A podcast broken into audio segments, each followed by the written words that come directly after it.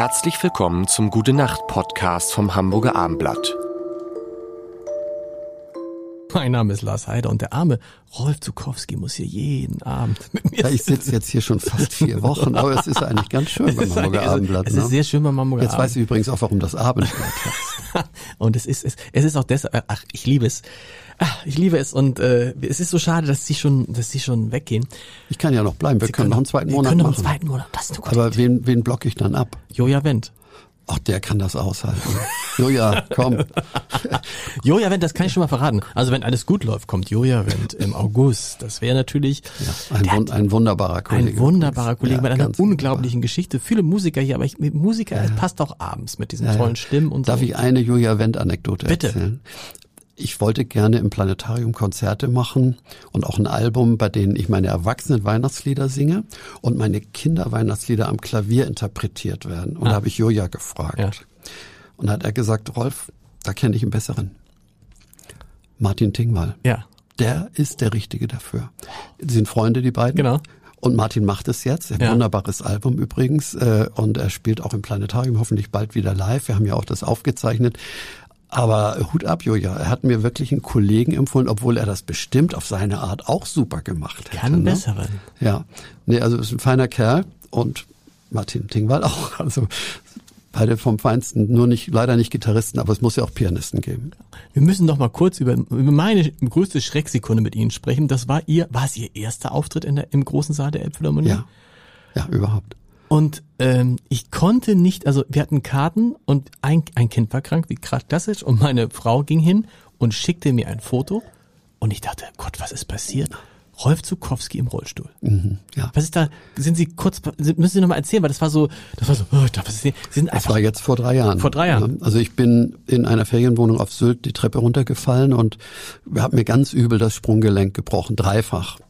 Und der Sanitäter hat zum Glück mich vor Ort noch wieder eingerenkt, äh, was, äh, nee, stimmt nicht. Doch, er hat, er hat mir eine Spritze gegeben. Okay.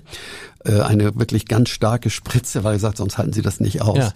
Und das war wirklich sehr gut so. Dann im Krankenhaus, später in Hamburg, äh, ähm, im äh, Altona Krankenhaus, da hat man gesagt, ja, wenn der das nicht so frühzeitig gut eingerenkt hätte, hätten sie viel größere Schäden gehabt, dann wären Okay. viel mehr Gefäße gerissen, denn der Fuß stand 90 Grad Oh. abgebogen und es war wirklich nicht schön. Aber Herr Großterlinden hier von der Asklepios Klinik hat das wunderbar operiert und ich konnte tatsächlich sechs oder vier Wochen nach dem Unfall im Rollstuhl auf der Bühne dabei sein. Das Elbkinderland hat ja veranstaltet, sag mal, die Kindereinweihung der Elbphilharmonie, wenn man So so, ist es, will. genau. Vorher gab es kein großes Kinderkonzert da. Und ich habe übrigens etwas genossen. Im Rollstuhl ist man auf eine andere Art beweglich. Ich konnte auf der Bühne immerhin hin und her rollen und war immer auf der Blickhöhe der Kinder. Stimmt. Das, Das stimmt. habe ich genossen, es war schön.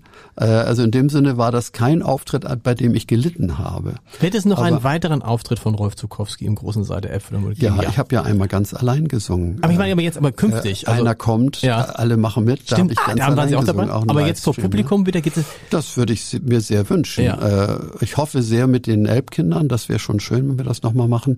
Aber im Moment ist es natürlich ganz, ganz schwer, dort reinzukommen, weil durch diesen Stau, was da alles nicht stattfinden Stimmt. konnte wegen Corona, gibt es natürlich eine lange Warteschlange. Und wann wir da dran kommen würden, das weiß ich nicht. Aber ich würde mich schon sehr freuen.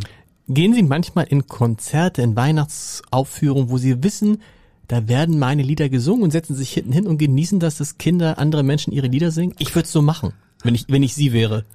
Also das kommt ja gar nicht so selten vor, weil ich öfter von Chören eingeladen Genau. werde und dann aber nicht das ganze Programm mache, sondern eben nur einen kleinen Ein- Anteil.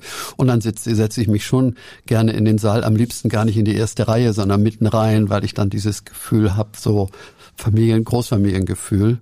Und es ist einfach sehr, sehr schön, äh, gerade im adventlichen Bereich, äh, diese Lieder zu hören. Zum Beispiel von dem Chor Die Jungs, den ich Ja. ja, mitgegründet habe. Die machen ganz schöne Konzerte, auch in, in, in Kirchen und im New Living Home übrigens, diesem äh, Komplex bei neben Hagenbecks Tierpark. Die Alsterfrösche machen das, die Fink war das Beldel und sie haben alle meine Lieder im Programm.